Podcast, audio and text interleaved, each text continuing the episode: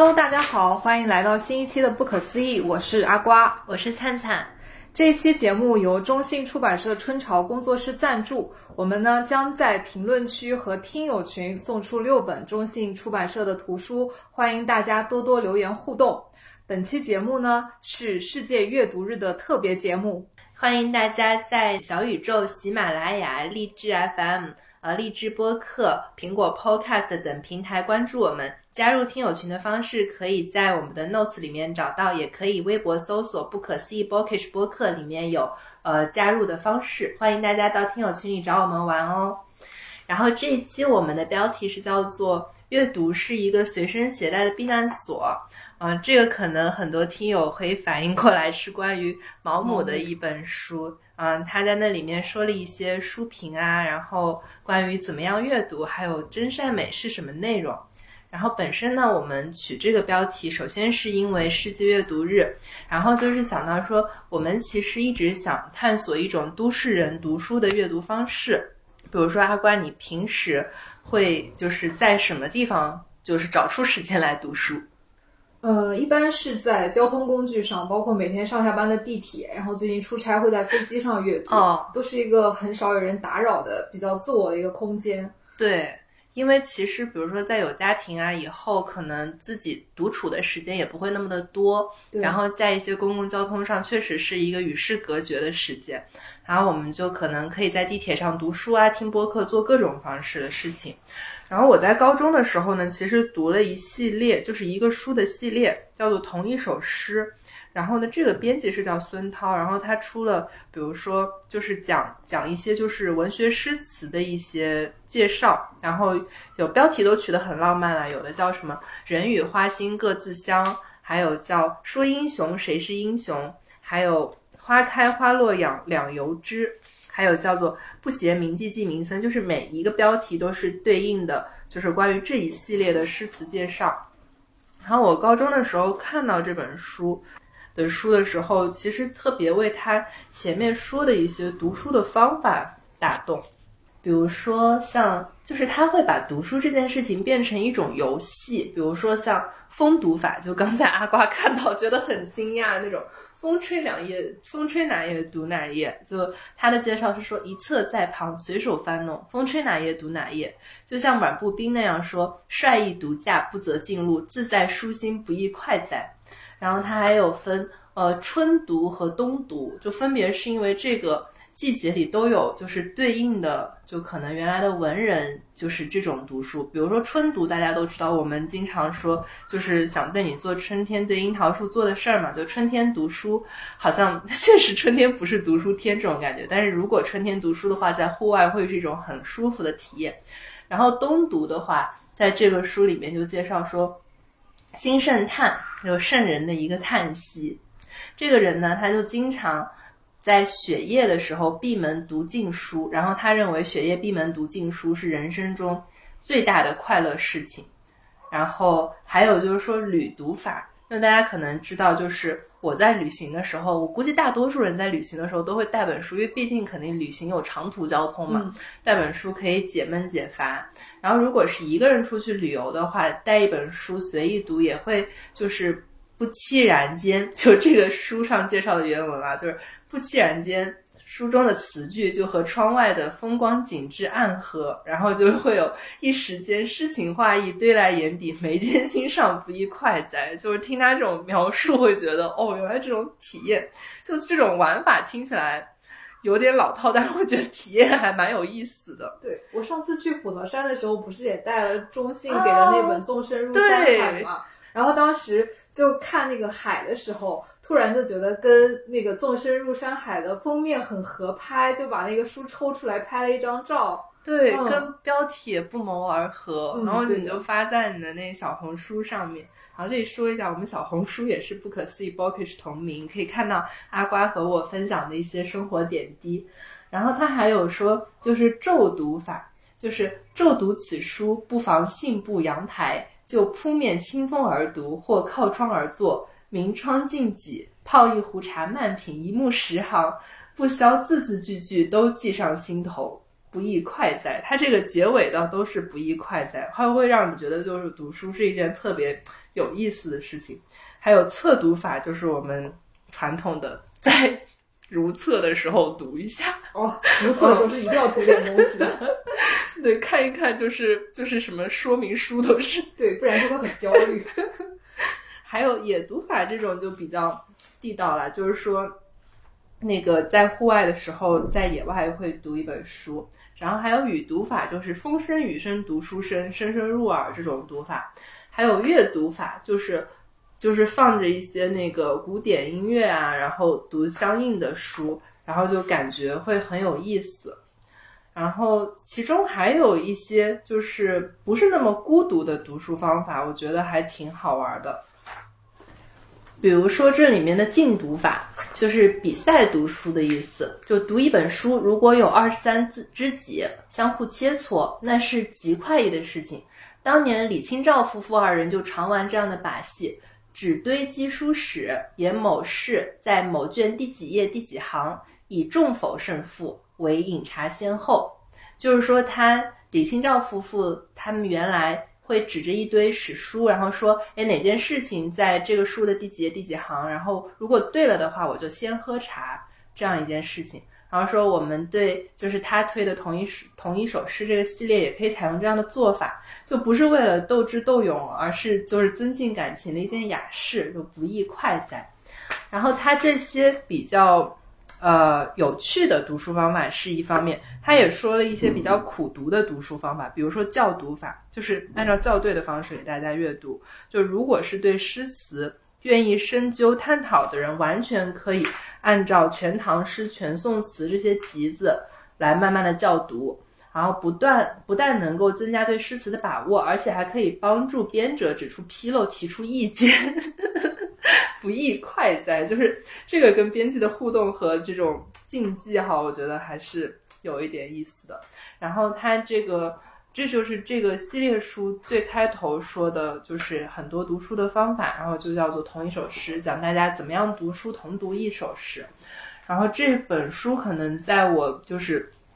呃，高中读书的时候对我影响很大吧。这次想到说做世界阅读日这个活动，然后也突然想到说可以提出有很多就当时的读书方法对我来说是一种启蒙。然后包括我们现在嗯刚才提到的那种两三知己的那种禁读法，虽然禁读你要一定要去考究第几行第几第几段，觉得这种有点过分，又 不是读人教版教材。对，但是如果是有就是互相互相一起读，或者是说就是呃。大家大家竞技上读就是怎么说呢？就是比较一下，然后发表观点啊什么。就像我们在听友群里做的一些活动，我觉得还是挺有意思的。然后我自己本身特别喜欢，就是比如说两三个人在一起，因为人多了也不行嘛。然后就可能一起看一本特别大的书，然后就可以边看边聊，就像一起约两三个朋友一起看电影一样。嗯，是的，嗯，对。但是这个就也考验，就是大家阅读速度尽量是一样。对，别说下一个人要读到下一页，还要等前面两个人读完。哎，是。然后，嗯，阿怪，你是想说一下阅读记录这件事情吗？对，因为之前有听友就说，对于做自己读书记录有没有好的应用推荐嘛？App，有一位听友就推荐了阅读记录这个 App。之后的话，我也有使用，在听友群里面，后来也推荐了。之后我们在阅读记录上，像布拉格的猫就组队做了一个读书小组，现在大概有八个人。那个阅读记录呢，其实主要是记录你自己想读什么书，在读什么书，然后读书的一个状态等等。但是我觉得它其中还有一个我想要它的应用，或者说它功能在。多一点的地方就是我们现在在阅读小组里面能看到其他的组员在读什么书，然后大概读了多少小时，有点数据焦虑啊。这有点像微信读书里面的，对对对，比较像。它会给你跟微信运动一样来一个读书牌，哦，太可怕了。我觉得禁读这种第几行，然后什么字，这个应该是比较多，适用于在备考时候你互相考教一下，我觉得比较合适。是的，我觉得它缺少的就是。就大家在分享各自在读什么书的时候，其实可以再发一些就读书的那个感悟啊，或者说读书笔记这样东西，可以分享出来一起看看。嗯嗯，因为我其实现在虽然毕业很多年之后嘛，但是我最近不是为了做这个阅读节目，然后特意翻出我原来在美国的时候，呃，读书的那个学校做的一个 book club，就是做的书友会。然后他们因为现在正好美国疫情嘛，就正好都是做线上书友会。嗯，然后我就觉得他们有一些玩法还是可以，就是真的学习的。哎，可以啊。对。是的，我跟你说一下，就是我就一开始是在那个，就是用就是学校的邮件嘛，嗯，用那个邮箱，然后你就可以 sign up 这个活动，然后他就每次会给你，就真的会很定期的给我发邮件，因为我也那个学校那那个邮箱我也不常用，然后那我不会，就是我可能一次就看了可能他两个月的邮件，我就发现他们的这个就是记录，就是这个踪迹是怎么样的。就我我跟的，就是我开始跟的那一期活动，就是跟的是一本小说，嗯，那本小说的名字叫《The Midnight Library》，然后呢就午夜图书馆，所以我本身觉得这个跟阅读也比较相关。然后他好像说的内容大致是，嗯。你在人生的尽头的时候，发现哎，人生有这么多种，有很多种不同的选择。如果变化一点点，会是怎么样？然后就是说，这个主人公呢，就到了一个图书馆里，然后就可以看到说，我的人生，他的人生稍微变化一点点之后的所有结果是怎么样的。然后，然后那个就那个读书会会先给你发一个说，哎，你比如说第二周应该应该是两周一季嘛，就一周的话有点太紧张了。嗯，然后就是说，你第二周应该读到哪一页了？然后我们这时候会讨论前两章的内容，然后前两章会有一个什么什么样的问题？比如说，就我刚才了解到那个故事更改，其中有一其中有一次的章节问题就是说，你会你会希望你自己的人生重来一次？你希望就是做的最大的改变是什么吗？然后就会有这样子的问题，然后下面大家就因为是线上的，现在就下面大家就留言讨论。然后在这本书最后，因为其实我觉得以学校平台的力量很容易邀请到很多不错的人。然后这本书最后应该就是这个月月中还是月底吧，就会请到那个那本书的原书作者，然后来做一个线上的一个问答。然后我觉得就这种互动还是挺好的。对，那他们线上讨论的平台是在哪里啊？学校的 BBS 吗？对。哦，这个很棒，因为我们群里其实有时候也会根据听友提出的建议啊，去做一些交互性的读书装置。但是我觉得现在看起来可能效果都不是特别好，所以可以后面摸索一下。对，我们也一直在摸索。然后反正如果有人听节目的话，也算是一个 群英帖吧，就希望大家集思广益，然后我们一起去把这个事情做起来。因为有时候就是这些读书装置的设计，包括一些平台，我跟灿灿有时候就是两个人还是会觉得力有不逮。对，就是其实专业知识啊，还有各方面都可以。就我觉得我们是一个生态群体，然后大家都可以互相补充。嗯，然后那本书最后就是《午夜图书馆》这本书，因为我是两个月之后发现自己跟了一整个就是读书会的 session，但是一次都没有参加过。然后我后来就就去买这本书的那个 copy，然后发现那个还在国内还没有上。然后，即使是在那个英文版的话，好像也是要到六月份才能到我手里面。嗯，但我就觉得对这本书还充满期待，因为就是看完了它整个介绍，然后大家的讨论之后呢，我就觉得说，呃，要假装自己就是读完之后要假装自己再跟着他们那个时间线来一遍，然后就体会这个组织的神秘感，你知道吗？嗯。然后我觉得读书会其实有很多种形式，我们之前看到过电影嘛，《简奥斯汀书友会》。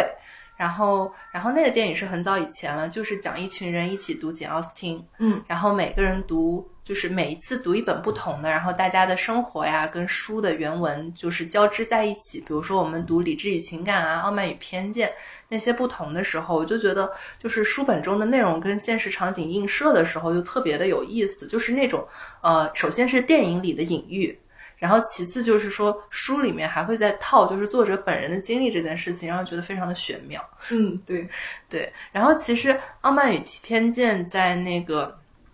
拍拍成那个成为简奥斯汀那个电影的时候，其实就有一个很简单的描述，就是说，呃，当时作者其实就是奥斯汀，其实没有跟他爱的人在一起嘛。呃，那那个电影里大概是这样子的。然后就是那个他他爱的人也是跟《傲慢与偏见》里面的人一样，就是《傲慢与偏见》最后他们类似于说还算是一个不错的结局。然后呢，奥斯汀最后就是为了成全就是他的爱人，然后就让他去娶了一另外一个类似于富家女。然后后来那个他的爱人成了大法官，然后他也成为了一个作家嘛，嗯，然后呢，他就是那个法官后来生下来的孩子，他取名就叫 Jane。然后，然后他们就有一次，后来奥斯汀成了一个伟大作家之后，然后 Jane 就是他的一个小书迷，你知道吗？嗯，然后他就跑到那个 Jane 家里，有一天拜访，然后就说：“我就说你可以给我读一下你的新书嘛？那那本新书就是《傲慢与偏见》。”然后就说 Miss Austin 可以跟我跟我说一下，就是这个故事嘛。然后他爸爸说：“哦，你这样不礼貌，要怎么怎么样？”然后那个奥斯汀就说：“嗯，没问题，我可以给我的这个。” Young audience 读，你知道吗？就我觉得 Young audience 这个就很可爱。就我年轻的小读者，我可以给他做一个启蒙教育。然后他就开始就是当着那个就是那个叫 Jane 的小女孩，然后当着那个大法官，就是重新读了一遍他当时写的，就是他跟那个大法官的故事。其实，嗯，但是最后他想的那个结局是他们在一起了嘛？然后我就觉得，我就觉得就是那个场景就非常的神奇。嗯，然后，然后完了的话，就是也也是把自己的一段人生经历托付在了那个书里面。嗯，对。然后我觉得就成为简奥斯汀这个故事，但是其实呃，《傲慢与偏见》这本书，在包括说就是奥斯汀其他的书，我倒是接触的不是太多。然后《傲慢与偏见》就是前应该是还有很多英文语法比较。优美的地方，嗯，然后，然后，但是主要是受到那个简奥斯汀书友会的那个影响，让我觉得对书友会这个东西有一个特别的想法，嗯，然后其实除了简奥斯汀书友会之外，还有一个就是关于读书和你在现实中映射的这个电影，就叫《朱莉和茱莉亚》，然后这个是我们特别有名的那个梅姨演的，就是普拉达女王那个女魔头，嗯。然后他演的这个故事，其实是说有一个呃，有一个就是在纽约工作的一个小员工叫朱莉，然后朱莉她决定用一年的时间实践美国最受欢迎的电视名厨朱丽叶，就是那个梅姨演的这个角色。的第一本食谱，然后那本食谱就叫做《精通法国烹饪的艺术》，然后里面就讲做什么红酒炖牛肉啊这些法国菜，然后就跟美国的那个饮食习惯特别不一样嘛。然后这个食谱里面有五百二十四道菜，嗯，然后他就他就他就开始做，然后就并且记就写写博客的形式来记录每天的进展嘛。然后同时这个电影里面就他拍摄的角度就是。平行穿插着，就是这个书的原作者，就是朱丽叶，嗯，这个角色她怎么样，就是跟随在美国新闻任新闻署任职的丈夫去法国定居居居住，然后学习烹饪，然后出这本书的过程，然后还有那个这个朱莉这个年轻的小女孩，就模仿朱丽叶的那个做菜的这个过程，然后他们俩就是两段人生的这个经历嘛，然后就类似于都在这个做饭的过程中找到了自我，然后。这个点其实有点神奇，就是就小女孩朱丽叶就学做菜的这个人，随着她的博客的点击量的增加，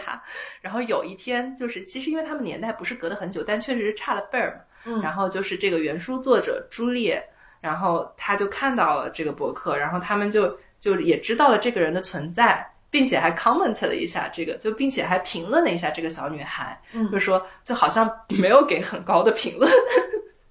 但是，但是朱莉就是他们俩就是都收获两段人生嘛。然后我就我我也我也有一阵子就会去看一些什么食色人生啊，或者像汪曾祺写的一些书，或蔡澜写的一些关于美食的书，嗯，还有什么什么雅舍谈吃啊之类的书，我就会觉得说啊，我要是每天吃饭的时候看一篇这个文章，或者践行一个这个吃的方式，然后我会我也会觉得就是你好像书里的故事跟你的人生是交织在一起的那种感受。对，很神奇，对，超级神奇，因为你本来就是可能你每天如果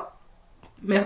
没有什么事情做，或者打就是没有打破自己的常规嘛，嗯，没有新鲜的东西进来，然后你的生活可能会一度变得比较消沉或者比较无聊，然后但是你想着说，哎，我我定一个，我要做完这个五百二十四道菜谱。然后它里面有一些菜，就是就法国菜可能比美国菜确实要更讲究一些嘛。那那他就要去纽约去找那种很很奇怪的食材，就很法式的食材。嗯，然后还有一些菜就类似于说就是要一群人吃的，那他就要 首先要有一群这样的朋友。嗯，就我之前就有一个很大的困惑，就春天就一天到晚就想跟朋友出去野餐，但是冬天又没有交什么朋友，就是迷思，你知道吗？对，所以所以就是说。其实他这样就 push 自己到了一个新的状态里面，然后我就觉得他这个整体的这种践行方，这种读书方式其实就还挺有意思的吧。嗯，是想说一个由我出差过程中的故事引起的小故事。就我上周不是去成都出差嘛，然后参观了他们那边在太古里的大慈寺。大慈寺就有点类似于上海的静安寺，它就设置在闹市中间，然后就是整个寺庙都被旁边的什么商圈啊，然后大楼包围。但是那个大慈寺它还是一个蛮特别的，叫花园寺庙，里面有很多很多花儿，然后还有对很多花，还有很多精美的壁画。那个时候是一个大唐就有的寺庙，它的大雄宝殿还是苏轼题的，然后落落款是眉山苏轼。哦，对。但是后来几经战火，壁画都被毁了很多，现在有重建，花园寺庙很漂亮，我还在里面看到了曼陀罗花，第一次见。彼岸花嘛，就是。它是那个，就是那个红色一丝一丝的那个，不是，它很特别，它是像那种大型的南瓜花，我看一眼，对，它叫曼陀罗花，是这个样子的，哦，哦，很神奇，这是另一种，它旁边立了一个标识，说此花有毒，不要触碰，真的花园寺庙太神奇了。之后我们回去就在公司的聚餐里面就说起这个大慈寺嘛，我们那个同事小妹妹就说。她之前也去过成都，但她都没有去过这个大慈寺。对呀，我也去过。嗯，她说她没有去大慈寺的理由是因为她在老家的一个寺庙记了名，就听说如果你在某个寺庙记了名的话，去其他寺庙好像不太好。因为我们老板就是对，就把佛祖当工具人嘛。我也不太清楚，就这个这种传统是怎么来的。他因为这个事情，然后因为我们老板对那个佛学就稍微还是有点研究，他就把这个事情拿出来问我们老板。我们老板他就说，他说，嗯，大家都把释迦牟尼和佛教啊这些宗教当做有神啊，或者是很神圣的宗教，但其实应该是世人的一种误解。他说，相对于你把释迦牟尼认为神的话，不如把他认为是一个老师。哦，对，当时我就觉得啊，这个点很棒。对，他说，我们人能看到，就眼睛能看到的事物，其实很少很少，很多事情。就是其实是你看不见的，譬如说，他就举了例子，像什么办公室氛围好啊，人和人之间关系好啊，其实是你看不见的能量在互相作用而导致的一个结果。他说，虽然现在我们就是像张潇雨老师说的一样，什么物理啊、哲学啊，你说这些学科，但是他在往上，他觉得都是一个东西。嗯，对，他其实是应该也是算是认知世界的一种方式吧。嗯，是的。对，然后你说到那个，我就想到说，我因为我之前做冥想的时候，那个有一个观点，我真的现在都记得，印象特别深刻。他就说，你不要去，就是你去拜佛，然后你按理来说，就按照他们的那个教义来说，是不要去还愿。嗯，因为你还愿的话，就我总结下来这句话就很对，就是如果你去还愿的话，就相当于把佛祖当工具人，就是我告诉你你要去做这件事，然后。对，因为之前不是还有人会教导说，如果你要跟佛祖许愿的话，你一定要许到说姓女某某，然后家住哪里哪里，身份证号要报一下。对，就是说万一说许过去，然后佛祖不知道你是谁，给你实现错了，对，就是已经到这种程度。然后。太可爱了。对我的老板，他得出的结论，我觉得也很酷啊。他说：“你就去问释迦牟尼，他有没有告诉过你，在某个寺庙记了名，就不能再拜其他的寺庙，或者说是你许了愿，就不能再去去别处许？释迦牟尼有没有说过？如果他没有说过，这个事情就是不作数的。对，那就有有些时候他会比较就是不能认同现在一些后期佛教或者说其他宗教去衍生出来的传统，或者说是一些教义。”对，肯定是经过后人有一些解读和改编过的，但我觉得他的理解还蛮酷的。对啊，我觉得有些就是所有东西都要有资本的运营方式，就是呃必要的敛财是一方面，但是就是有些确实不一定是必要。但话说回来，你知道最近就是因为寺庙很多地方都缺人嘛，嗯，然后就就是住持好像是说，对啊，就招人就要招研究生还是博士生，嗯，然后就说现在平均可能每个寺庙。就只有六个人还是多少个人，就不太多。然后有些寺庙就是空置的，然后就没有人再去。就除了佛学是一方面吧，还有一些就是，呃，因为佛学本身就像我们原来有一个外国人写的书叫《空谷幽兰》嘛，嗯，他就是去就是去讲说这个外国人去终南山拜访各种隐居的。人，然后那些人为什么隐居呢？其实是说觉得中国的一些道教或者这些事业。它历史很久，但是没有人再去在它的边界上再去拓展了。其实也类似于一种读博，然后就发现了这一点，然后就觉得说啊，他们这个生态圈其实氛围还可以，然后就觉得自己要为这件事情做点贡献，所以也去隐居。然后，对，其实我觉得宗教这种也类似于学科吧。譬如我们老板还当时给我们解释了一下，色即是空，空即是色，就大家可能都会比较呃狭义的理解为说那个。色令智昏就往那方面去理解，对，但其实他在佛教里面本意不是这个样子的，就是他就解释到了说，嗯，我们看眼睛看到的其实就是比较狭义的一部分，就其实说还有很多我们眼睛看不到的东西。对，我觉得神秘学还是承认它存在的，但是就还就当然就认为说神创造了所有东西嘛，但如果是说神的意志力如此强大的话，他希望我们不断的用宗教来就是束缚自己。就是说，如果如果神希望我们每天念他的名字，那我们生下来就不会有七情六欲，就只会成为每天只念神的名字的物种，就不会有人的这么多事儿。然后完了，都既然我们没有，就证明他们可能也不想我们是这样子的。不过就嗯，我觉得对于宗教这个理解来说，也确实是是像那个我老板说的，你可以把它理解为老师领进门，然后它是一个学科。至于你在。之间你怎么去学习，怎么去理解，然后包括自己反映到自己日常的行为中怎么去做的话，真的个人就是各个徒弟会有各个徒弟的方式，对自己的领悟，对，就是就是修行修行禅在商业间嘛，对对对。然后说起这个，是因为我不是恰好在飞机上也是旅读嘛，就带了那个《牧羊少年的奇幻之旅》这本书去。这本书是巴西的一个作者叫保罗科艾略写的，嗯，这本书是一个寓言类的小说。它的情节其实比我之前介绍的那个发条城还要简单的多得多。它大概就是讲一个小男孩梦里梦见埃及有个宝藏，然后那个宝藏需要他去寻找。之后呢，他就受这个感召，踏上了寻宝之旅，就特别特别简单。我是看过这本书，但是太久了，以至于你说的时候，我宛如没有读过一样。嗯嗯，因为因为它真的很简单。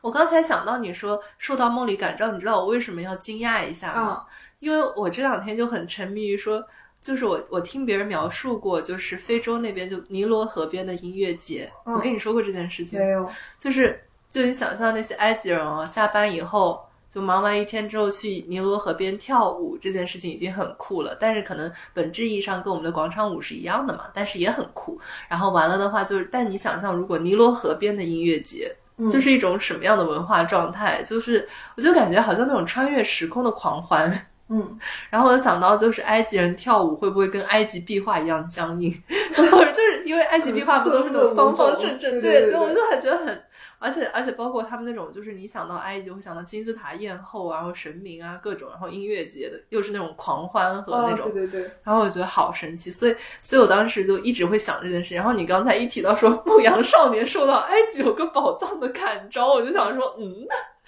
对，就是奇妙的连通，对，是的。这本书就太寓言类了嘛，我觉得就有一些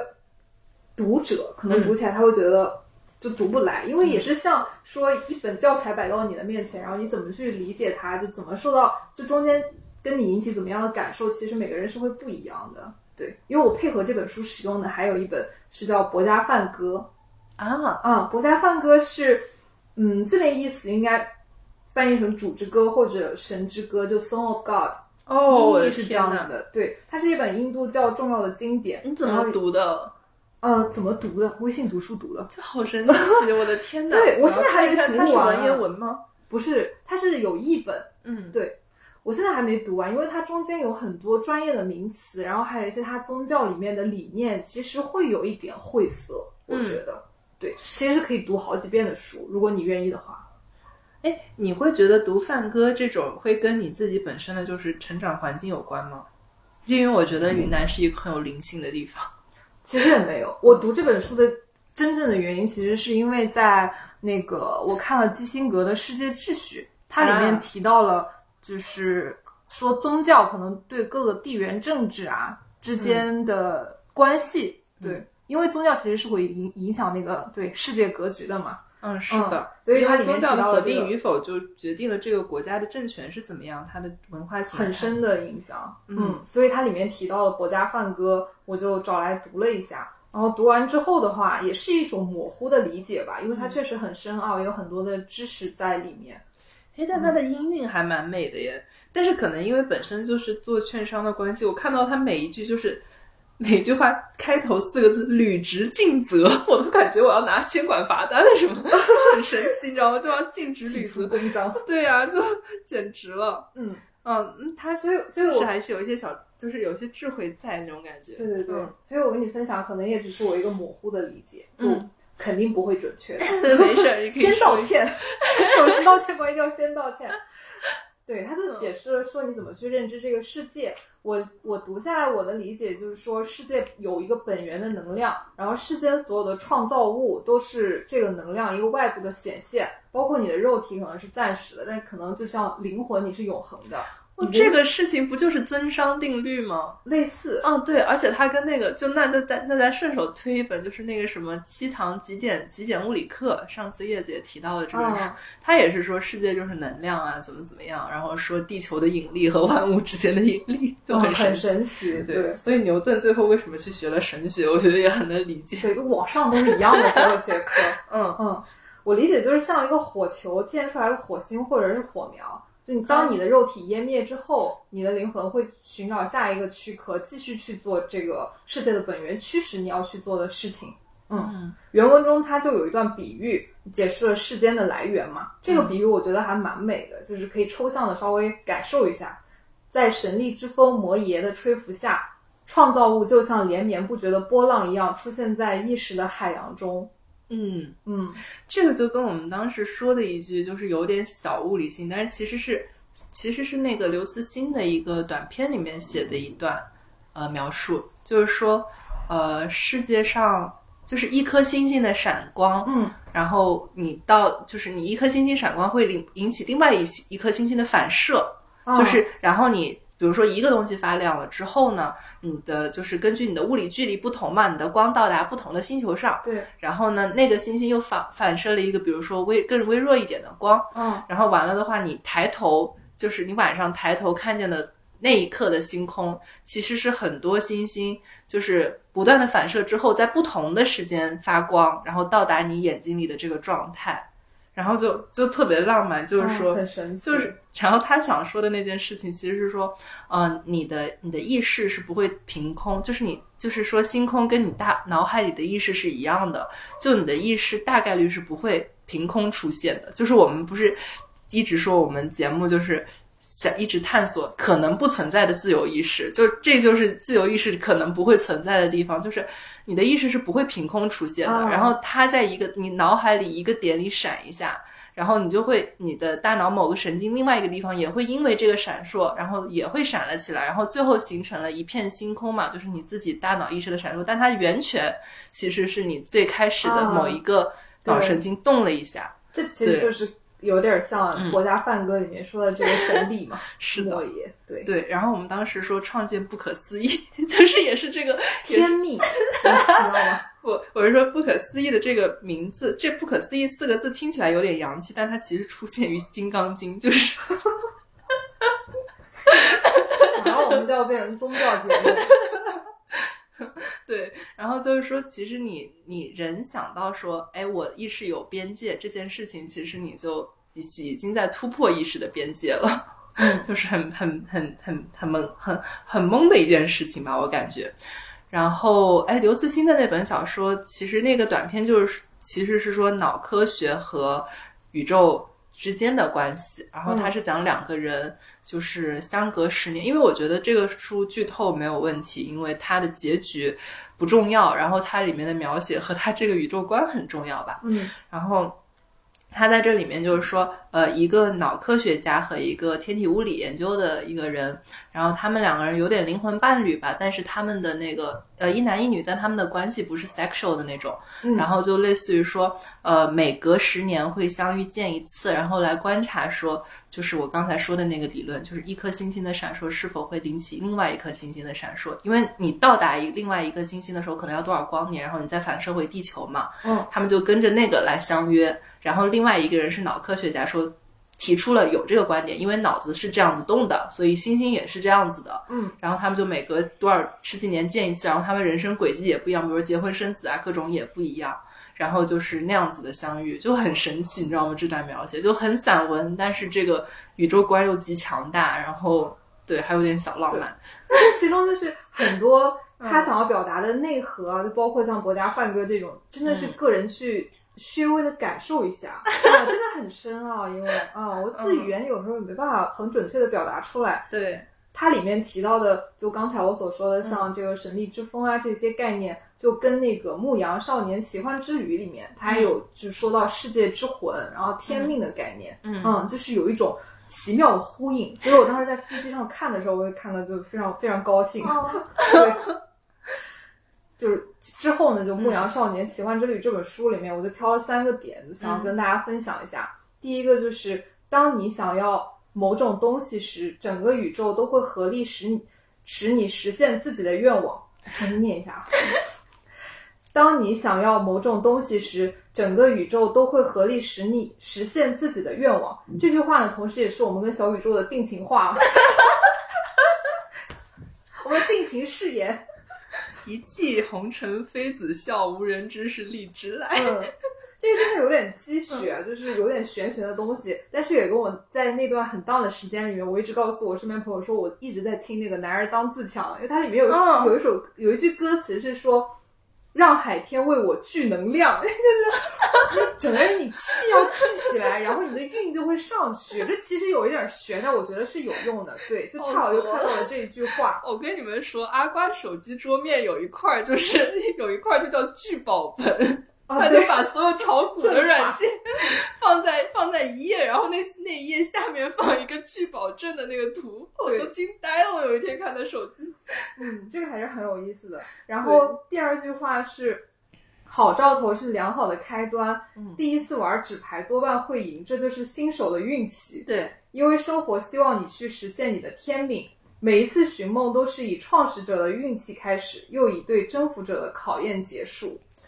嚯，嗯，因为他这个小男孩一开始说要去寻宝，就因为他做了梦，嗯告诉他你应该要去哪里哪里寻找一个宝藏。之后呢，他受到这个感召之后，其实就开始了。但是他路上遇到了很多很多困难，就一度很多时候他想要放弃，就觉得这是上天跟他开的一个玩笑。然后他真蠢，放弃了他的羊群，放弃了他安定稳定的生活，哦去踏上一个根本不知道往哪里走的路，也不知道成功失败，甚至可能会死在路上。嗯哎，我对这个很有体会。就是我最近觉得大家，因为之前也知道我一直在思考，就是你工作和生活这件事情，然后我就觉得说，你人生一定要往某个既定的方向走嘛。嗯，但是我后来听了很多人聊，然后也就是慢慢自己想这件事情，就觉得说，其实大家的生活。可能我们在读书的时候是被教育到说，你大概二十五岁的时候你会是什么样的，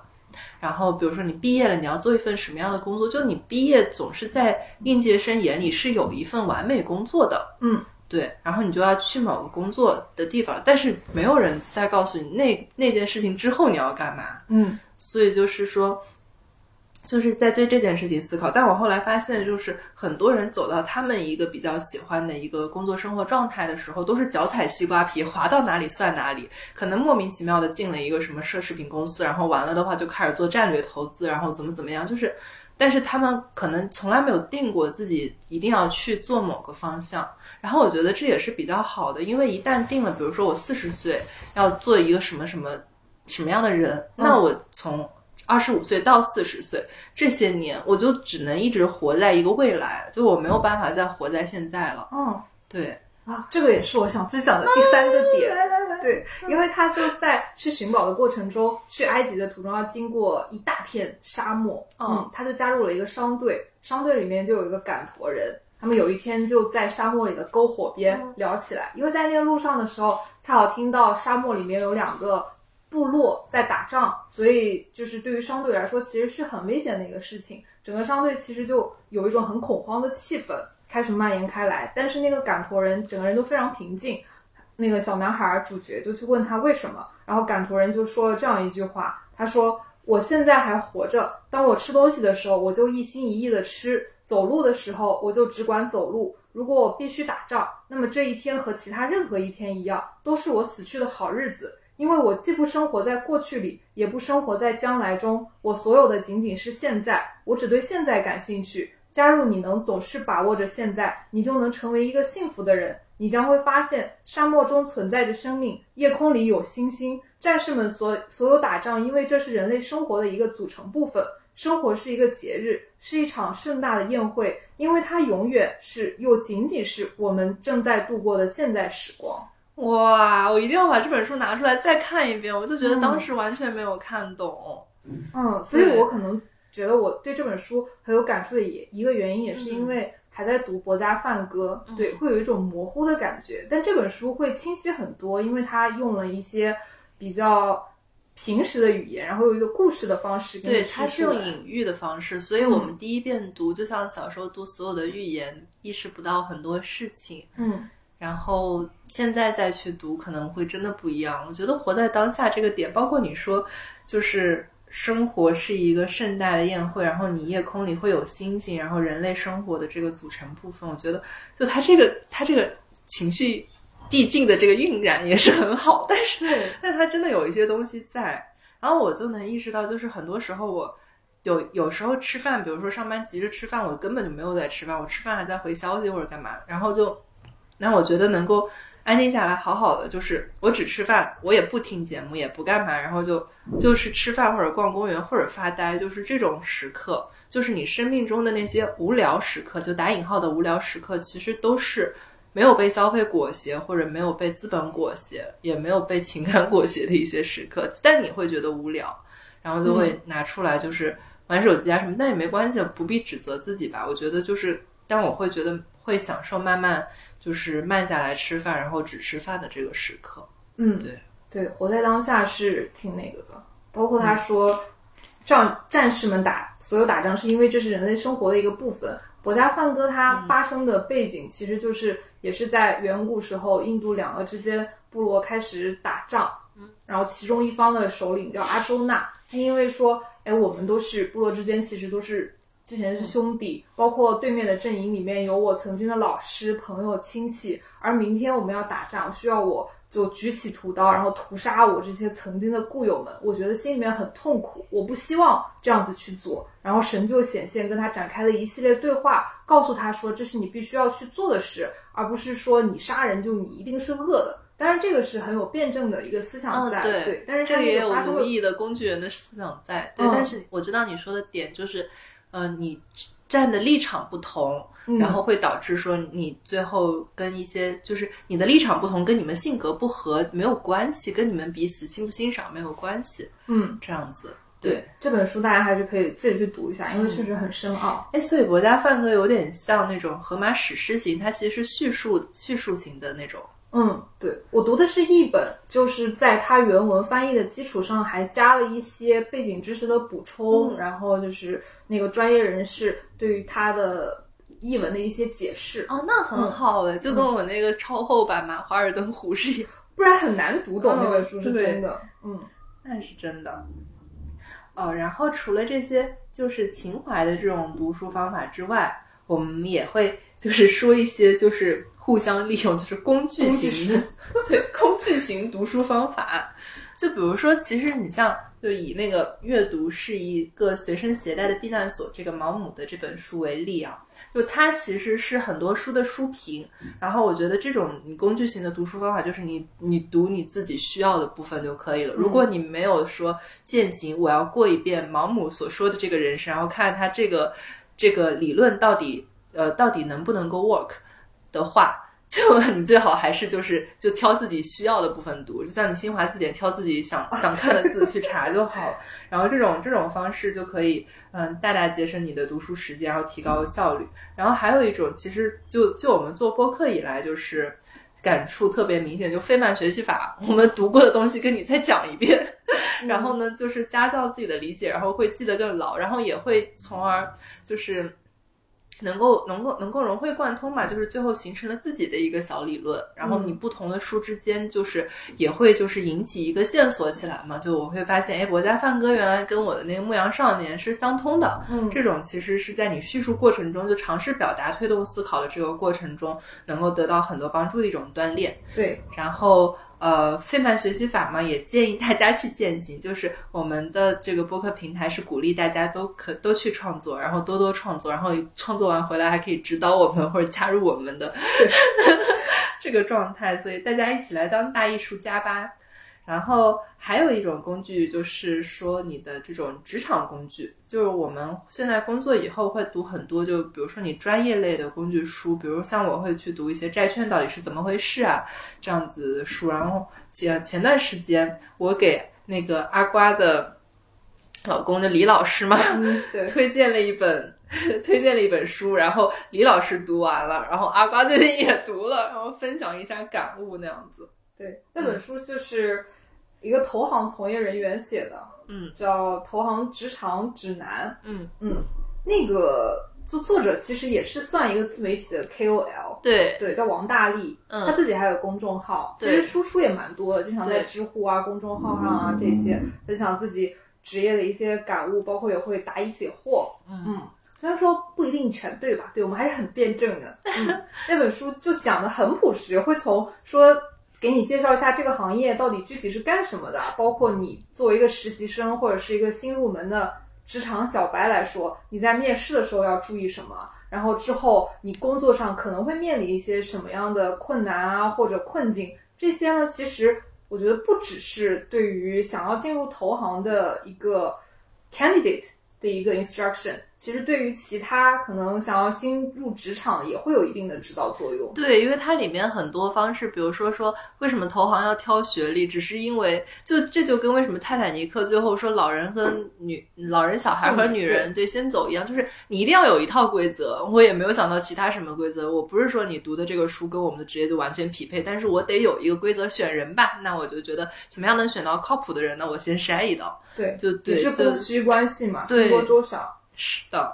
就是他有一些话还是比较朴实，然后很接地气的，然后读的时候就会感觉说，哦，像像一个老大哥在就是比较诚挚的跟你交流啊，这样子的感受。当然是通过书籍的方式，就这种老大哥也不会随时跟你交流那么多。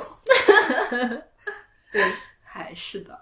嗯，然后呢，因为我们那个这次做世界阅读日嘛，我们有观察一下，就是近年来被讨论的越来越多的一些主题。然后，然后正好中信这次也推了一些，就是跟我们主题比较相关的一些书，然后就结合起来跟大家做一个介绍。就是近年来讨论最多的一些，就是可能本身也被关注，就是首先女性话题，就为什么男性如此的普通又如此的自信，就普信男这个话题。然后还有就是呃女权主义啊，或者说乡村田园是女权主义啊，然后还有就是。就是中性态度，啊，平权，还有就是怎么样对那个 LGBT 群体这些话题就越来越被更多的讨论。对对，然后呢，这里面呃，中先介绍一下中信出版社出的这本书吧。那么阿瓜，你来 看一下，这本书叫《女孩别怕》，是主题是其实女性的一本自我保护指南。这本书的作者呢？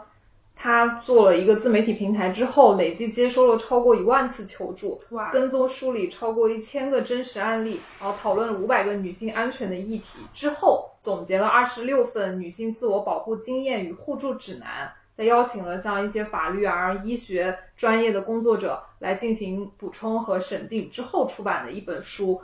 就是用各种各样的案例，然后来让女性知道说，在遇到这些的情况下该怎么保护自己。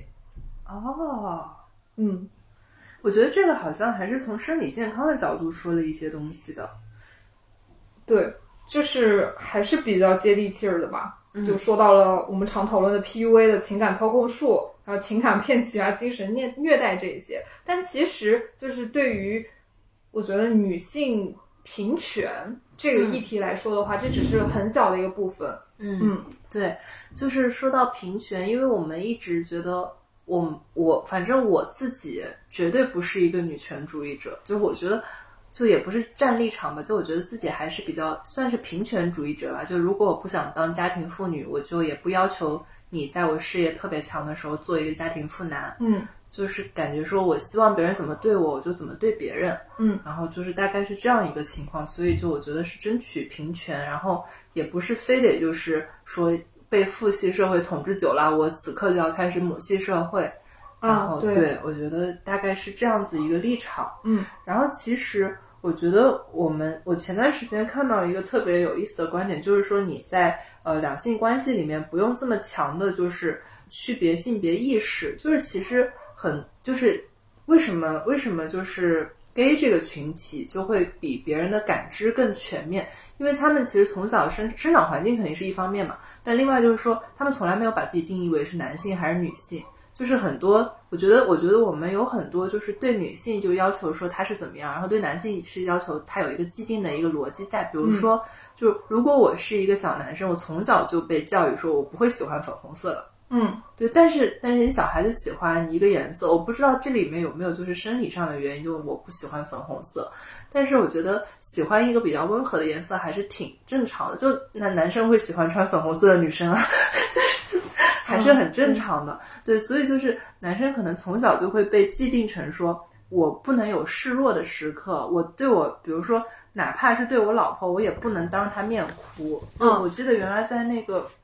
绝望主妇》里面有一个特别经典的镜头，就是呃，里面其中有一个呃，就是富豪吧，富豪跟模特那一对嘛，嗯，就是那个富豪就跟他妈，他妈妈是一个很典型的一个就是虎妈，然后。这富豪哭的时候，他妈妈马上打了他一巴掌，说：“你只能在我面前哭，你不能在你老婆面前哭。就是你作为谁谁谁谁，你不能这样子。”嗯。然后当时我是感觉说：“哇，这妈妈好强势。”然后我觉得，哎，这个教育方式好像也是也没有什么太大的问题哦，就是你教育出来了一个很坚强的人那样子的感觉。但我后来就想说，如果是一个女儿，她可能就不会这样对待。所以其实。虽然我是一个女性，我意识到说女性有很多被被 set 的这种角色在嘛，就比如说有一些职业它就是不适合女性。然后我最近也就从另外一个角度来想说，但是好像比如说你做一个就是。网红或者自媒体就很天然，别人觉得哎，这是一份女性的工作，就有很多。就我们在我们作为女性求职，遇到很多就是坎儿嘛，就是因为你在金融行业求职，还是有很多这样的坎。对。然后，但是你又换一个思维想说，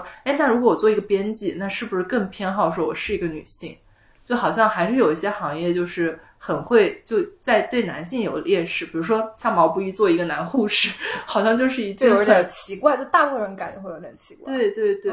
所以就是。呃，当时看到那个观点，就是说，呃，不要，就是你即使是在两性亲密关系的相处状态中，你不一定要就是强定说必须一方强一方弱。对。然后就是说，其实女性可以有传统意义上有担当的一面，然后男性也可以有示弱的时刻，但这并不代表说你就一定是女强男男弱或者男强女弱的这个关系，就你们俩找一个舒服的平衡点。就是说，对方可以示弱，但是女性也可以就是为自己的行为就是买单那样子。嗯，对。然后我就觉得那个观点还比较有意思吧，就就好像就好像把这个，就如果说是一个游戏哈，嗯，就好像把这个游戏变成不是那么零和的一个游戏，而只是说我调频好，就我们可能一个是五十一，一个是四十九，或者对半儿都是很正常的。嗯，然后那我觉得说，呃，这个两性相处的关系还挺好的。嗯。我还是很同意你在两性关系中说的这个观点。对，其实，在女权这个主题下面，其实还是分很多流派的。嗯嗯，就是女权主义者，它是一个很大的群体。之后的话，它其实会分说不同的流派，因为他其实思想或者他争取的权益之间还是会有一些差别。嗯嗯，我觉得女性的话，你你去争取一个平权，你首先你要认识到一个前提，说女性跟男性。他在生理上，他确实是会有差异，对啊，特别在之前就整个社会发展的一个过程中，还是过度依靠人力的时候，就之前你可能那男性做农活儿那些使用力气活儿，天生他比女性力气就是要大，就大多数来说是这样子的，那没办法就形成了对于男性和女性之间社会分工一个自然而然的分流，嗯嗯。之后的话，慢慢的，其实因为科技的发展嘛，这些差异就稍微会被填平一些。对，就女性就开始这个时候思想也有一定的崛对崛起嘛，之后也会去争取像平权啊、接受教育啊、工作啊这些机会。但是就在争取这个过程中，我觉得其实还是要认知到说天生的一个前提的不同。对。但我觉得最讨厌的就是这个社会对于两性之间的刻板印象。对，嗯，就是女权主义者。就之前还有还有一本书，但我没看过，但我觉得那个标题很有意思，叫《女权主义者不穿粉色》。嗯，对。然后，然后那我觉得就这才是最大的偏见。就我估计那本书可能也是反驳这个偏见的。嗯，就是说，其实女权主义者我可以穿粉色啊，我不一定要剪短头发就表就是表现的很男性化，我才是一个女权主义者。我就是一个穿粉色，然后。就我甚至可以穿的很性感，我甚至也不是为了自己穿的很性感，对吧？因为其实我觉得那种装扮可能不是每个人都舒服的一个状态，我可能就是为了就是男性的目光，我才会这样子打扮。嗯，然后但我可以是一个女权主义者，然后我觉得就这种观点还是挺棒的，不是说我非得站边啊或者怎么样。对，所以刻板印象这个也是之前国外有过一个，就它不是一个洪水猛兽，我感觉对。有一个纪录片，他就采访了不同年龄段的女孩，然后提出的问题是说，叫他们表演一下，如果就是 run like a girl，就是你如果像一个女孩一样跑步，你怎么跑？就反而年龄小的女孩跑起来，她会觉得说，我作为一个女孩奔跑，那我就是，呃，竭尽全力。而到稍微年龄大一点的女孩身上，裙子了是吧？对，就开始跑的就是稍微有点奇奇怪怪的，就是比较娇精的那种跑步姿势。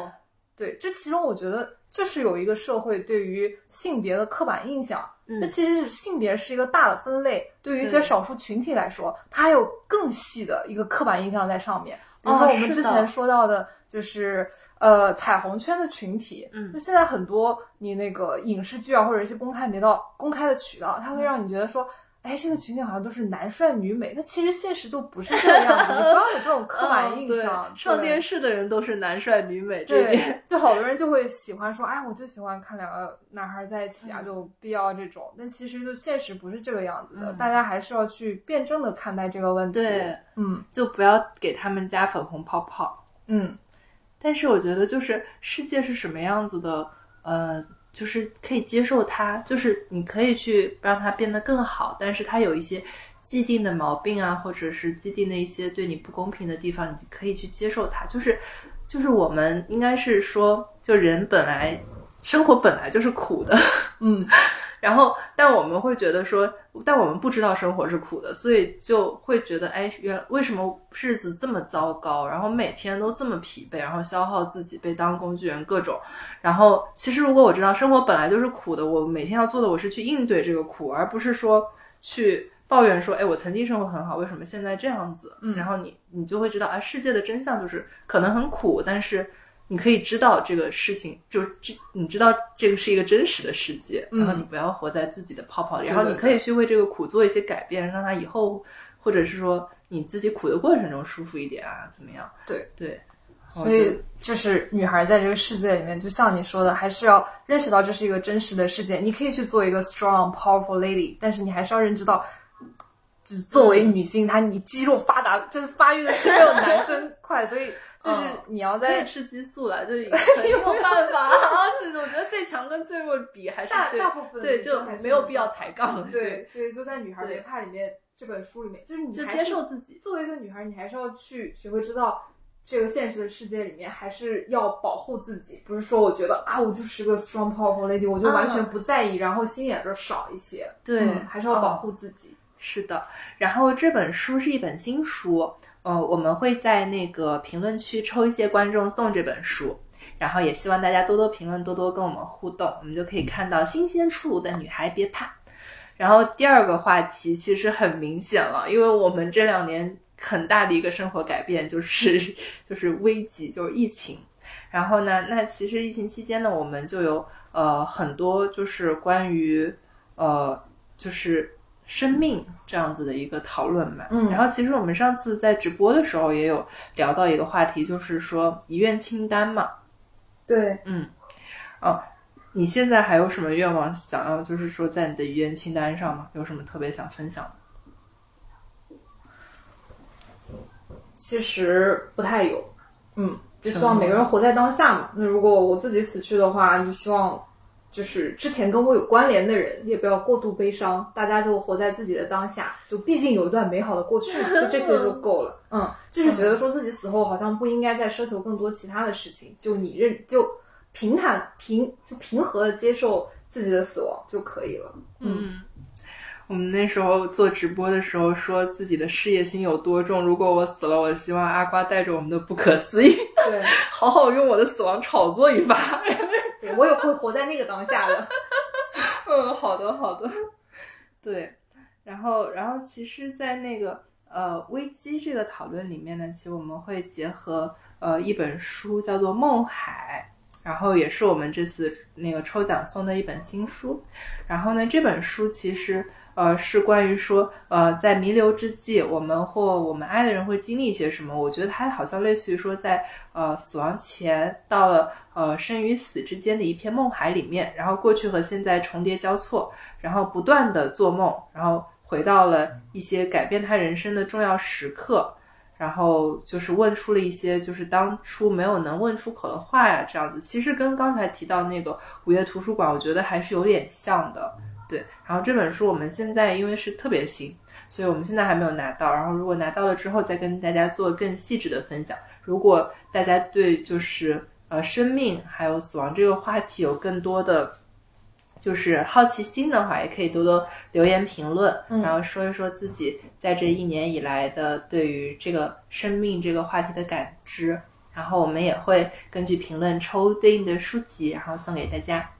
然后，呃，第三件事情，其实我觉得第三件事情有点想打擦边球那种感觉。我我选的那个主题是时间，但其实因为时间这个被很多讨时间管理大师，对不对？还有你的时间是就是怎么样用的这种东西，然后时间能治愈一切呀，这样子。包括上一期我们叶子谈不是聊到一本书《时间的秩序》吗？啊，对，这就是那个物理课的那个作者，对。但我没看过。时间啊，对，时间又是人。不是世界唯一的坐标轴，可以这样讲哦。对，时间是一种隐喻，对吧？嗯，对，之前谈到过。啊，钟表是时间的隐喻，这是你的原话。对对对，这是我们以后要做 slogan 的那句话。嗯。然后，这里无事发生的这本书，呃，我看了一些，就是它其实是以故事的形式，然后它会用那种童话跟现在的那种，就用童话做隐喻，然后用现在的那个做穿插。然后他这里面就是有一个观点，就时间能治愈一切，只是一句正确的废话。就是其实因为时间发生的时候，你就事情最后都会就是表象上看起来很好的，就是这里像什么都没有发生过一样。但时间给人带来的内在伤痛，还有这个过程是怎么样修复的，其实是就对每个人造成非常大的影响。然后这里面有一段话特别想跟大家呃分享一下，因为其实他这里第一个故事说的是一个女孩，然后呢她的妈妈因为一个从天而降的冰块意外逝世，然后呢她爸爸和这个女儿就很难过。然后呢，大家就安慰这女儿，因为这女儿年纪非常小嘛，然后说时间过去就好了。然后那个女儿就一直都很难过。然后她里面看了很多神话，呃，就童话故事。然后就这些童话故事就是贼梦幻的，说了一些就是她心里的那种绝望感。比如说像就就有一个故事是说，呃。就一个一个公主爱上了一个女孩，爱上了一个不该爱的骑士，然后当地的一个爵士就决定处罚他，然后处罚他的方式是把他封在墙里面，然后因为这个爵士做过很多遍这样子把女孩封在墙里面的行为惩罚，所以呢，那个就是这个墙被封起来的时候，这个女孩怎么哭喊都没有人理她，然后最后她就被封死在墙里面，一开始还有声音啊，后面就没有声音了，最后那个女孩在那个墙里面就长成了一棵桦树。这样子的一个东西，然后其实这个故事的隐喻就极其强烈，大家可能可以感受到，就是你这个墙，你在你看墙的时候，你是看不出它里面有多么的千疮百孔，里面就是死了一个多么花样年华的少女啊，怎么怎么样？就他其实是在用这个隐喻，我感觉是表述说，呃，就这个女儿，就这个失去妈妈的女儿，最后肯定是成长了，然后看起来就看起来像一堵墙一样。就没有什么问题，但是它里面肯定有一个就是青春年华的少女死掉了，嗯，就是那那种就还蛮感伤的。然后对，然后这个这个这里面就穿插了很多像这样子的童话故事嘛，还有说那种什么失去了主人的侍卫，什么心非常的因为伤因为特别伤心，所以给自己的心怕心碎掉，所以给自己的心锁上了链条。然后他再遇上他的主人的时候，就听到那个链条挣脱的声音，然后就觉得、哇，都是一些非常极端的比喻，你知道吗？很久不看这种就是神话型的比喻了。嗯 对，然后还蛮神奇的，就感觉特别中世纪感浓烈。嗯，然后但完了的话，就是说这个女孩其实脑子里经历了这么多东西嘛，但是她就一直可能停留在那个过去，就是选择好好记住妈妈这个时候，然后她的爸爸就再婚了。然后她就发现，她这时候又面临了一个，我觉得这可能在心理学上面有一个专门的那种，就是失去的这种 PTSD 术语来说，就她爸爸再婚了，然后她就发现说，只有我停留在过去，嗯然后我身边其他人都已经往前走了对，然后这又是一个心理状态，然后，然后就是就他这个小说的描述，就整个是一个这样子的故事，对，嗯大家可以仔细去看一下。嗯，这本书后面我们读了以后，还会跟大家有一个更详细的分享。对，因为这本书我觉得特别有意思的是，我们联系的出版社编辑他自己特别的喜欢，我觉得这是一件很浪漫的事情，就是你、嗯你能够编到自己特别喜欢的书，然后对他有一些私心，然后就希望他好，就好像是一个爱的循环，然后。对，所以我们会好好珍惜这本书。当然，这本书新鲜出炉，我们也会给大家做抽奖，然后也希望大家再多多留言吧。嗯嗯，就刚刚提到的这个小女孩失去妈妈的故事嘛，我其实前面看了一部动画片，就故事前面的梗概是跟这个差不多，但是因为是动画片，所以它给了一个非常也是非常神话，然后非常好的结局，讲的就是这个小女孩之前有一个美满的家庭，但是她的妈妈因为意外逝世了。嗯，因为小时候她的妈妈经常给她讲嫦娥和后羿的爱情故事，她觉得爱就是凝固不变，可以永恒的。但是后来也是他的爸爸 move on 了，找了一个新的女朋友，想要组建新的家庭，他就觉得很痛苦，觉得他因为他觉得他对他妈妈的爱是永恒的，为什么爸爸和妈妈的爱反而不是永恒的？这个时候他就说，他相信世间有永恒的爱，所以他一定要登月去找到嫦娥，然后通过这个事情来告诉世人，包包括他爸爸，就证明爱是永恒的。哇嗯，这其中后面就有他一个奔月的故事，然后帮嫦娥找后羿，嗯，很哇，棒。这个好浪漫哦！我的天呐，这部动画片就叫《飞奔到月球》，嗯，哇，最后也有一个就美 Fly 满的 Me 结 to the 局，Moon。差不多。嗯，对，后来他也就是有了一些自己新的感悟，也能够接受他爸爸目望，他自己也往前走了。嗯，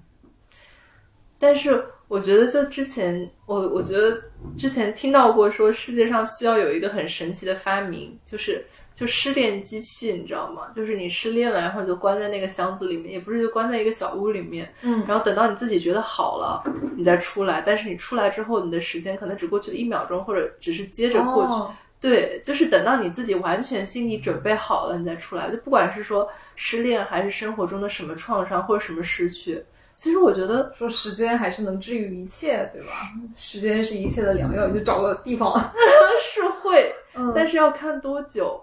我觉得是对于不不同的创伤吧。对对于像这种的话，我并不有的就觉得好不了，可能有的时间肯定能治愈一切，因为一切就百年之后你人都没了，那你也算是治愈，对吧？嗯，然后，但是对有的有的创伤就长过你的生命周期，这个就很过分。对，特别像这些小说，包括这个动画片里面，嗯，主角遇到的这种事情是一个创伤，但我并不觉得说你就一定要忘记它，或者说把它放下，你就活得很开心，对就是就是唯一的解脱。我并不认为是这样，就你可以记住它。我生命中有一个特别容易悲伤的想法，就是我觉得我有过一些很美好的回忆，然后我会觉得说，可能我很多年后就和这些人，我可能就是这个回忆还在，然后我就会像一个图书管理员一样，把这些东西翻出来看一看，然后可能这时候我也不记得，然后你们也不记得，就是记不到那么清楚，但觉得那时候是很开心的，然后但是就完了。就是，那就是我能从这些关系里面得到的全部。嗯，就是说，我不可能对，就我我我可能想着说，哎，我小时候跟谁玩的很好，然后我们当时是就是怎么样一起去爬山、去游湖啊什么的。然后我就觉得，哎，当时很开心，我当时也没有那么焦虑，那段时光就非常好。但是我我觉得我很难，就是 科技条件也不太允许，就我也不记得我小时候是跟谁玩的，对吧？对，就是我很难在这段关系里面再去获得一些什么东西，并不是说我小时候玩的很好，那我现在这个年龄段还是会跟你这样子玩，也会觉得开心。所以我就觉得，就这样回想起来，人生中很多经历，就是你当时的快乐，就是你能从这些关系中得到的全部。后我就会想到，觉得很忧伤。但是我又觉得说，那我会更加珍惜珍惜当时的那种快乐。嗯，其实就关于死亡啊、时间、创伤这些议题，或者说是思考，因为我很爱看动画片嘛，就其实很多动画片会有讨论，比如说那个。叫啥？《寻梦环游记》啊，Remember Me。哦，对，那个我看哭了，我在电影院，我觉得好多人都有很多人看哭了。对啊，很多人看哭。叫 Coco。对啊，就是这些叫什么作品啊，都会讨论或者说思考这个问题嘛。嗯嗯。然后我觉得就很神奇，我想到 Remember Me，所以我就更想就多创作，你知道。啊 对，就等到你被选入国家图书馆什么馆藏的时候，呃，馆馆藏音频记录的时候，你就有很多人可以参与留下点东西。对，就唉，都有吧。所以鼓励大家都多创作。嗯，对，像那个《心灵奇旅》也是一部动画片，它也是探讨了。那个死亡的问题，对，嗯，所以其实现在更多越来越多的动画片，我觉得就从《冰雪奇缘》以后吧，就很多动画片就不是那种传统的王子公主的故事，对对，然后就完了的话，就是说女性友谊，然后就探讨死亡。其实很多小孩就是会好奇死亡是怎么一回事儿，就是其实，在那个呃这里无事发生里面也有也有说一段，就是说。如果如果你今年三岁，然后这天又刚好刮风，你就最好不要望着地平线回答说“我只是想风从哪里刮来的”。你最好说自己假装在开飞机，要不然你爸妈会很担心嘛。就是要是你五岁，你就不要问太多关于死亡或者化石的问题，因为大人也不愿意想到死亡。嗯，想到童话里的故事里的人会变老，想到耶稣是怎么死在十字架上的，然后他们会觉得你有问题。然后会觉得你过于忧虑或者怎么样，但是其实这是小孩我觉得很正常想到的一个问题，因为他们没有那么多条条框框去设定。对，就其实现在一部分大人也很愿意讨论这个问题啊。嗯嗯，确实也是在进步。就比如迪士尼之前的那种故事的套路，童话故事的套路吧，可以这么说，就是以领证为终点。对，但是没有人告诉你公呃王子和公主应该怎么去经营他们的婚后生活。对，嗯啊，你有这个疑惑是吗？对，就以前就觉得很美好啊，就都是粉红泡泡的一种想象。之后你戳破泡泡去看现实的时候，会觉得差异很大。嗯嗯，要鸡娃是吗？对，可别说了。不不，我是我我原来看过一本小说，我不知道现在还有没有，叫做《灰姑娘逃婚》。啊，真的吗？对，对，很酷。我小时候看的，你知道吗？就很早以前的一本书。我看那本书是因为那里面的插画画特别好看，就那里面给灰姑娘画的就极其美丽。然后里面就说说灰姑娘就是去那个就是嫁给王子之后，但我现在想来，但那可能真的只适合就是十几岁的少女看，嗯，因为就是再大的的话，他的他还没有就是厉害到有预言性质，然后再小的话也看不懂。然后就很适合那个年纪的自己看。然后就说那个灰姑娘就是嫁给王子之后呢，她就要受宫廷礼仪培训。然后就类似于说什么他们的礼仪里面什么吃面吃面包是不能蘸汤的。然后就受到很多拘束。然后呢，灰姑娘是因为美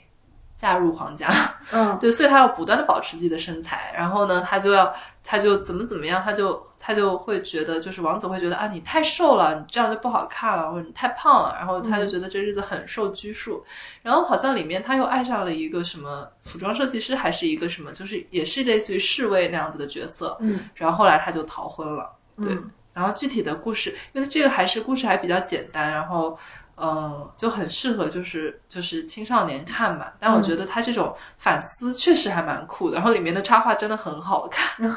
就很日漫的那种插画。但是日漫里面又没有对，但它有没有日漫里面那种大眼睛？嗯，就日漫，但是是那种有点欧美感的那种酷酷的插画。对，嗯，还还是可以安利一下。嗯，然后这里无事发生里面就还有一句话嘛，说大人们说时间会治愈伤痛，意思是随着时间流逝，发生过的事情变成回忆，你对它的印象越来越模糊。当你几乎想不起来的时候，你就被治好了。就我们刚才也讨论过这个事情嘛。然后像我外婆，其实就是因病去世了。嗯，之后的话，在仪式上，在她入土之前，会有一个告别仪式，就他会开棺，然后让你们看最后一面，让家人朋友告别，然后他就会被抬去埋葬。嗯，然后当时他开棺之后的话，我就不是绕三圈嘛，然后看外婆的脸，当时我就知道说这个是最后一面。就真的是最后一面，然后我当时就一直记他那个脸，我觉得我要刻在我的脑海里面，就到现在我都记得很清楚。在线哭播，嗯，有点要哭了。对，就很多年过去了，我还是记得非常非常清楚。说出来，我觉得你内心已经很强大了，就是能说出来这件事情。对，就是我也不觉得说一定要忘记他，或者说他对于我来说这个创伤要模糊了才是放下。我都要哭，我能感受到，因为我现在每次回去看家里老人家的时候，我就会想。啊，原来我可能今年就这么多假，嗯，然后那我可能这个月我就是就是就是陪他们这么一小会儿，对，然后我就会想到，啊，原来就是时时间这么的短，然后其实他们把生命中很美好的时光给到我我们我们了，然后其实这个也是一样的，就是你在回忆里面，就是那个古怪的回忆图书馆里面嘛，你在回忆里面发现，哦，原来那时候就已经是最好的了，嗯，然后后面就比如说你跟亲人的关系在很在。某一个时间段之后都不可以继续了。嗯，对。然后，然后，然后我家人有时候还会说，就是，就上次跟你直播还开玩笑，就其实我很，我觉得要你真的要到那个阶段，然后我们就再认真做一期关于这个生命和死亡这个讨论的话题。就现在做真的就想在线哭播，你知道吗？对。然后。但完了的话，就是我当时就跟你说说，哎，如果你死了，你记得帮我老板去跟我在线讨一下薪，给他托个梦什么的，这样我们可以带着我们的节目发扬光大。就是很多，就是可以这样开玩笑，但是其实就没有想过这件事情。就即使我觉得还是很害怕这种情感的寄托突然就消失啊那样子。嗯，对，连接直接是斩断嘛。而且对于家里的长辈来说，就是面是见一面少一面。嗯，对。对，要意识到这个事情。嗯，对，所以那个就多回家陪陪家人，真的是。嗯，但是对，在那个回忆的图书馆，那个我其实今天真的就是很想很想，就是就刚好想到，然后就觉得是一直困扰我一个，我就觉得生命的本质就是很忧伤又很苦难的。然后就是，即使我活在当下，我也知道说，哎呀，我会失去，但我会就紧紧抓住当下的一切。然后后面我又会觉得说。啊！但是那个就是最好的，然后人生就好像一直起起起，然后落落落落落落落。对，所以，唉，对，世界读书日也是希望大家从阅读啊，包括书籍啊、对谈之中获得更多的人生感悟吧。是的，对。嗯，这还是说一个可以稍微起兴一点的东西吧。就是其实就我感觉说，怎么样能够让自己的生命更加长一点？就是就其实我我原来看一个就是穿越时空的这个超超能力嘛，嗯，就是说他发现就是他家有一个祖传的超能力穿穿越时空，然后就是那就是刚开始有这个超能力的时候，那个小男孩就是不断的就是。回就是回到他那个喜欢的女孩第一次见面的时候，然后就不断的试怎么样可以不失去那个女孩，嗯，然后就试到最后还是失去了，也疲惫了，然后假期过去了，就跟那个女孩分开了。然后他家人就说说，呃，他爸爸就说你这个穿越时空能力其实是祖传的。然后我也发现，就是我有这个能力的时候，刚开始也是像你一样，就是很多事情就不断的去试，然后就不断的自己心很累，但是那个时间对我来说还是在那里，我还是有机会去试嘛。然后那完了的话，我发现很多事情到最后就是无力改变，就该失去的人可能最后还是失去了。然后 然后这个很忧伤，但是然后怎么起兴呢？然后他就有这个时间去读书，他就可以穿越时空到过去，然后我就开始读书，然后我就读了很多书。然后带着这个读书的人生经历回来，然后就感觉过了很多遍人生，你知道吗？就这真是一个又忧伤又有意思的技能，对，而且很契合这个世界阅读日的主题。对，是的，嗯。然后今天是世界读书日，最后我想以就是看到很深刻印象的一句话，就是太宰治在小说《灯笼》里面写的。也跟我们自己本身做这个阅读栏目说要做一个真诚的人嘛，就是以真诚的心读真诚的书，然后的精神比较契合的一句话，就是说现在我不说谎了，读书也逐渐不是为了虚荣与算计。以前老爱仰赖明天，敷衍当下，现在也不会了，只是一天一天非常珍惜的过日子。然后也谢谢大家这次的收听，我们都非常珍惜大家的陪伴和我们彼此互相的陪伴。嗯，谢谢大家，今天的这期节目就到这里啦。就希望同学们、听友们还是积极的在各大平台的评论区，或者是加入我们的听友群留言参与互动，或者对我们的。节目有什么建议或者意见都可以提出来，也欢迎加入我们一起去做这个阅读的生态圈。这次呢，我们会在听友们中抽出六本中信出版社提供的读书送给大家。嗯，谢谢，下次再见，下次再见。